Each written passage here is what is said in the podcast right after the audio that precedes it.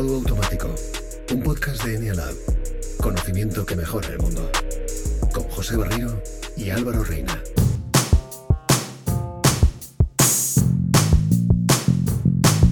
Hola Álvaro. Hola José, ¿qué tal? Bien, muy bien. ¿Cómo vas? ¿Qué estamos haciendo? Pues estamos, estamos flipando, tío. estamos flipando de las cosas que pasan en, en la vida. Cómo hemos acabado 2019 y cómo empezamos 2020. Cambiamos de década, ¿eh? Sí, y fíjate que en 2019 es cuando ya se hizo por fin eh, realidad Enialab en el ciberespacio con este podcast. Y a finales de 2019 resulta que tú y yo hemos participado en la sonorización de un, de un spot cuya temática tiene que ver con aquello que compartimos eh, en este podcast y en Enialaf en general. El spot entendido como pieza publicitaria, como Eso es. anuncio de, televisión, coin- coincide que, que nos hemos encontrado en, en el doblaje, en la adaptación al castellano del anuncio que acaba de abrir el año 2020 en España. Es el primer anuncio del año en las televisiones privadas españolas. Y cuando estábamos en la sesión de doblaje, participando juntos como, como actores de doblaje, como, como artistas, nos dimos cuenta al final de la película eh, que de lo que se trataba, el nuevo posicionamiento de una marca que forma parte de nuestra vida y que hasta ahora había trabajado durante décadas el concepto de felicidad, de, de disfrute, ahora de pronto habla de tener razón. ¿Qué prefieres? ¿Tener la razón o ser feliz? Pues en la mayoría de los casos nos quedaremos en un modo más o menos automático con la idea de, bueno, no solo tengo razón, sino que eh, el hecho de tenerla me hace salir un poco con la mía. Y si me salgo con la mía, mi modo automático siempre gana. Claro, pero fíjate, en este, en este spot que hemos analizado, lo que se viene a plantear es, mira dónde está la sociedad ahora mismo por, tener, por querer tener la razón permanentemente. Estamos metidos en, en un conflicto detrás de otro. No hay más que darse un paseo por las redes sociales, ¿no? Y hay unas discusiones ahí interminables y las fake news, en fin, un poco estos síntomas de, de fin de década que hemos, que hemos sentido, como que lo de tener la razón se ha ido haciendo cada vez más grande, pues por aquello de que, de que sale al ciberespacio y es como un altavoz gigante. Y ahora hay una marca que se alinea en, en hacerte plantearte si a lo mejor estás equivocado. Bueno, en- ahora digamos que el mundo millennial, el mundo startup, el mundo tecnológico, eh, uno de los motores de, estas grandes industrias, sobre todo muy fomentado por Silicon Valley y las compañías tecnológicas que están allí, es el concepto de cambiar el mundo, de mejorar el mundo. Y en este sentido, Coca-Cola se alinea con- con esta misma idea y encuentra, digamos, una palanca de acción muy interesante, que es planteate que una manera bastante accesible para cada uno de nosotros de cambiar el mundo a mejor es plantearte si estás equivocado. Sí, puede ser que estés equivocado. Eh, Tú querías eh, compartir en este podcast algo que has leído recientemente, ¿no? Que tiene que ver con las consecuencias de, de querer tener la razón. Sí, mira, eh, te, voy- te voy a contar el caso de un estudio científico que se hizo con bebés de tres meses. Con bebés de tres meses. Y mm, el, el estudio consistía en que a estos bebés se les daba a elegir dos tipos de galleta, imagínate, ¿no? De una manera lo más imparcial posible, eh, en dos boles se les ponía delante un tipo de cereal o un tipo de galleta, ¿no? El bebé, de una manera, entiendo que muy inconsciente, elegía pues o unas estrellitas o unos cuadraditos. ¿no? A continuación se reproducía delante de los bebés una escena en la que dos marionetas muy bien identificadas, idénticas pero con camisetas distintas, eh, tenían que elegir ellos también si elegían las estrellitas o los cuadraditos. Ellos, los bebés de Ajá. tres meses, ¿no? que consideramos que un bebé de tres meses es- no, no tiene prácticamente ninguna conciencia, el bebé observaba la escena. A continuación, a ese bebé se le enseñaban esos dos eh, mascotas, esos dos ositos, esos dos peluches idénticos, ¿y con quién crees que se quedaba el 90% de los bebés? Con las marionetas, con los muñecos que habían elegido su mismo tipo de cereal. Qué fuerte. Eh, parece que estamos programados a través de nuestra evolución para vincularnos, para afiliarnos con las personas que piensan igual que nosotros, que tienen la misma opinión sobre las cosas que nosotros, es decir, aquellas otras personas que también tienen razón. Y aquí hablábamos tú y yo del concepto suprarrazón, ¿no? que son las que causan las mayores guerras civiles, los mayores conflictos. Ya no es solo el que yo eh, pienso de una determinada manera, sino que hay un grupo que también piensa igual que yo, con el cual yo me siento identificado, al que me afilio, y eh, con el que me siento más capaz de salirme con la mía. Pero es no decir, solo que eso. ten- tendría unas consecuencias más terribles, no el decir yo tengo la razón, sino cuando se convierte en nosotros tenemos la razón. Claro, e- exactamente. Tú te sientes respaldado por Mm. un grupo superior y existe un factor ahora que es nuevo también en la historia de la humanidad y es que consumimos muchas horas de nuestro día a día eh, consumiendo contenido en las redes sociales que también están programadas para poner ante nuestros ojos y nuestros oídos aquel contenido que nos da la razón, con el que nos sentimos más identificados, que están más alineados con nuestras opiniones, porque las redes sociales necesitan que estemos mucho tiempo prestando atención al contenido que portan, que tienen dentro, y no vamos a dedicar el mismo número de horas a consumir un contenido que despierte nuestro sentido crítico, que nos haga cuestionarnos nuestras pro- propias opiniones. Volvemos al comienzo del anuncio.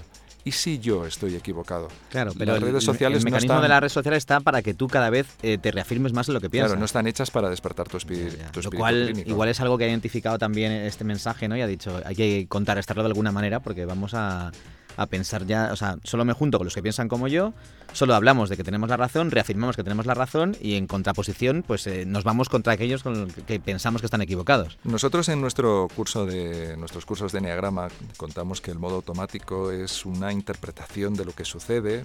Nosotros, eh, bueno, siempre que hemos consumido contenido, por ejemplo, de, de Borja Vilaseca, que fue uno de nuestros primeros referentes, ¿no? A la hora de comunicar cuestiones sobre el autoconocimiento, el enneagrama, él siempre decía que la realidad es neutra. Es un concepto que parece sencillo, pero que tienes que asimilar exactamente qué significa en, en su profundidad. ¿no? La realidad es neutra. Cualquier cosa que te pase, hasta el momento en el que tú o tu modo automático lo interpretáis, es neutro. Es, es un hecho, es algo que ha sucedido pero que no tiene un valor en sí mismo. nosotros le añadimos una capa de interpretación, de significado para nosotros como personas, que ahí es donde nosotros eh, podemos adoptar dos grandes posturas. Tener la autorresponsabilidad de verlo desde una perspectiva crítica o consciente o dejárselo a nuestro modo automático. Él se encarga, lo interpreta a su manera y demás, ¿no? Oye, eh, ¿sabes lo que me interesa de, de- de este momento en el que nos encontramos? ¿El qué? ya vis- visto desde, desde nosotros, siendo un poco eh, egocéntrico en este momento, pero que es una unión de los dos mundos en los que nos, nos movemos.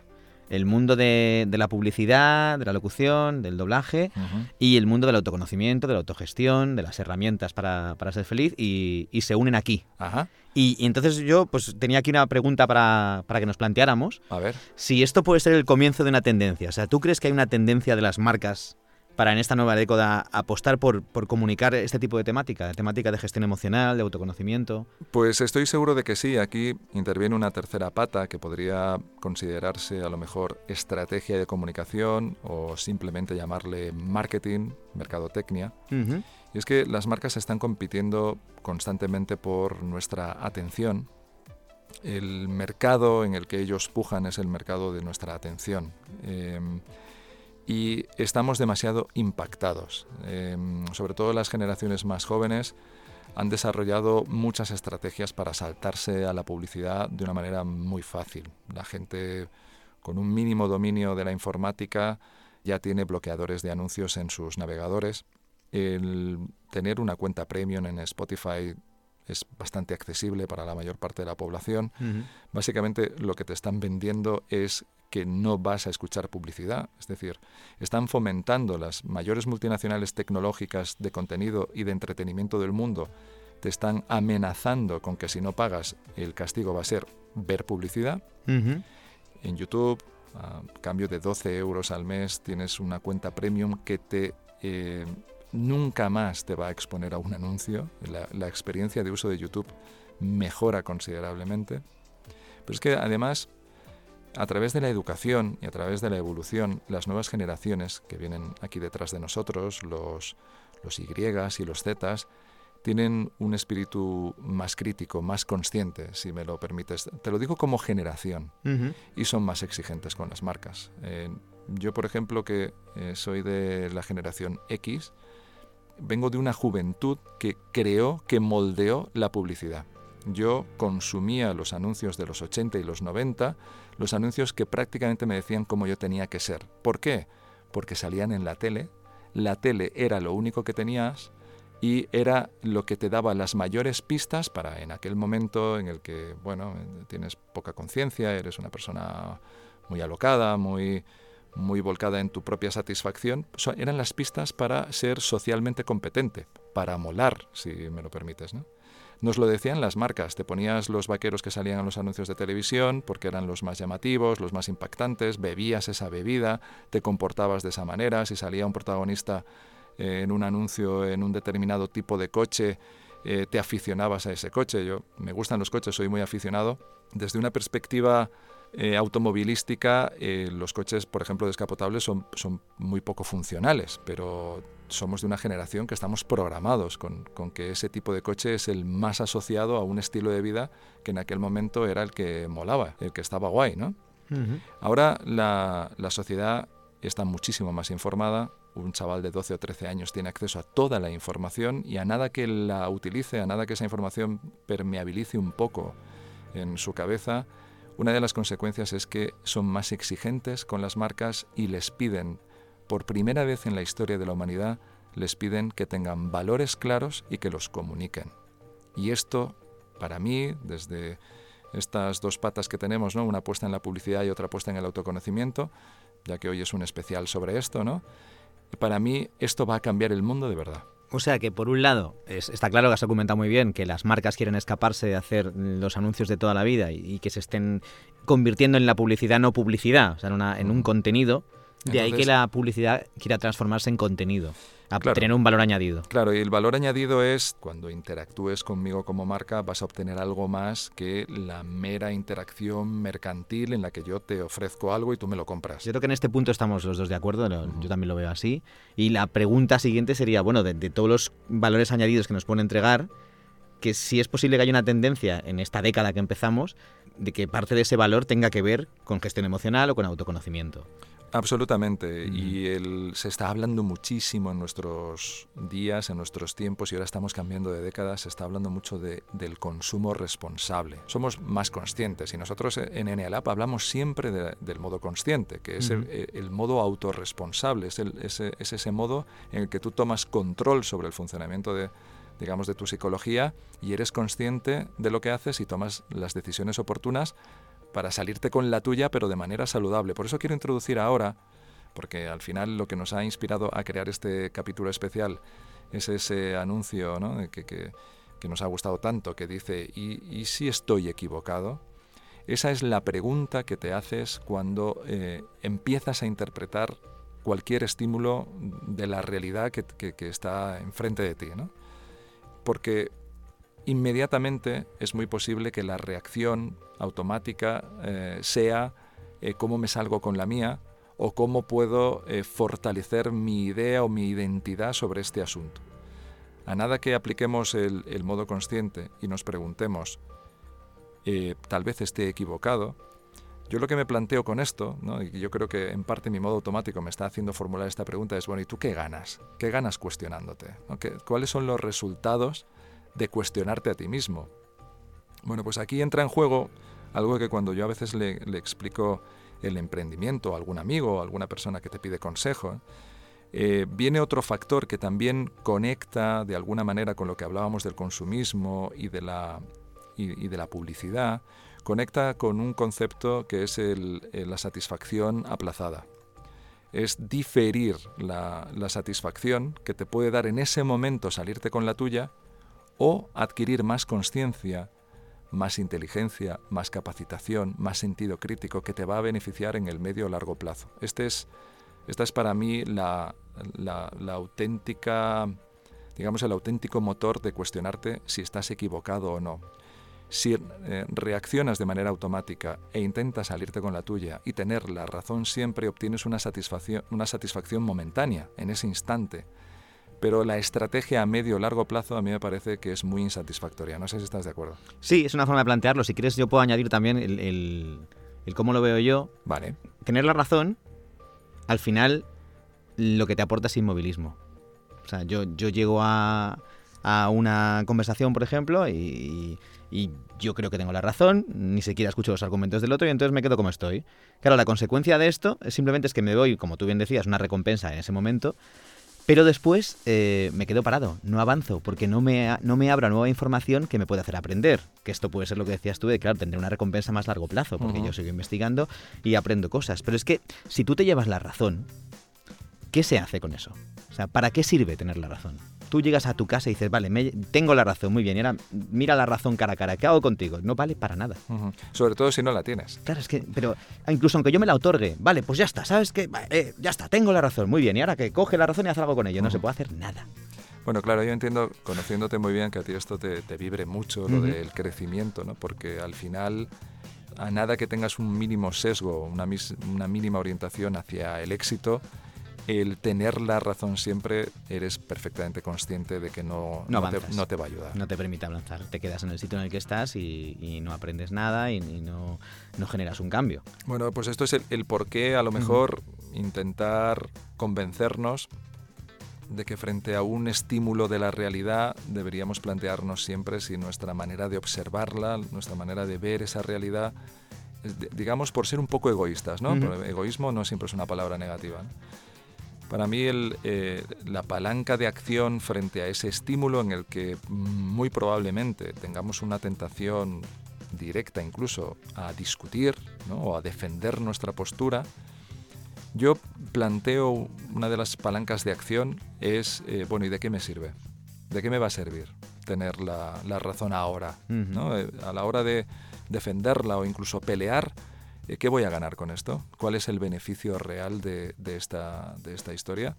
¿Puedo obtener algún aprendizaje de, esto? ¿Me va a servir para algo tan pronto me vaya de aquí? Claro, y la respuesta es que de tener la razón no vas a sacar ningún aprendizaje, pero de abrirte a estar equivocado puedes sacar mucho aprendizaje.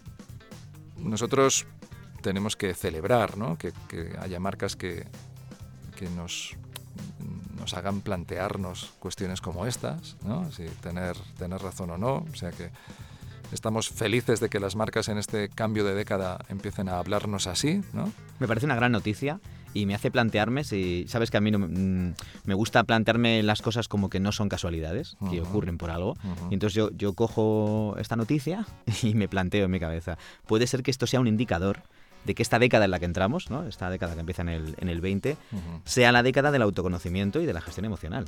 Estoy seguro de que sí, lo necesitamos como especie y lo necesitamos como individuos. Cualquier medida eh, que iniciemos frente a la realidad que esté de alguna manera sujeta con un poco de autorresponsabilidad, nos va a ir bien. Conciencia, observación, reflexión y aprendizaje. Pues siendo así, yo voy a tirar de un principio que me gusta mucho, que es que lo que crees es lo que creas.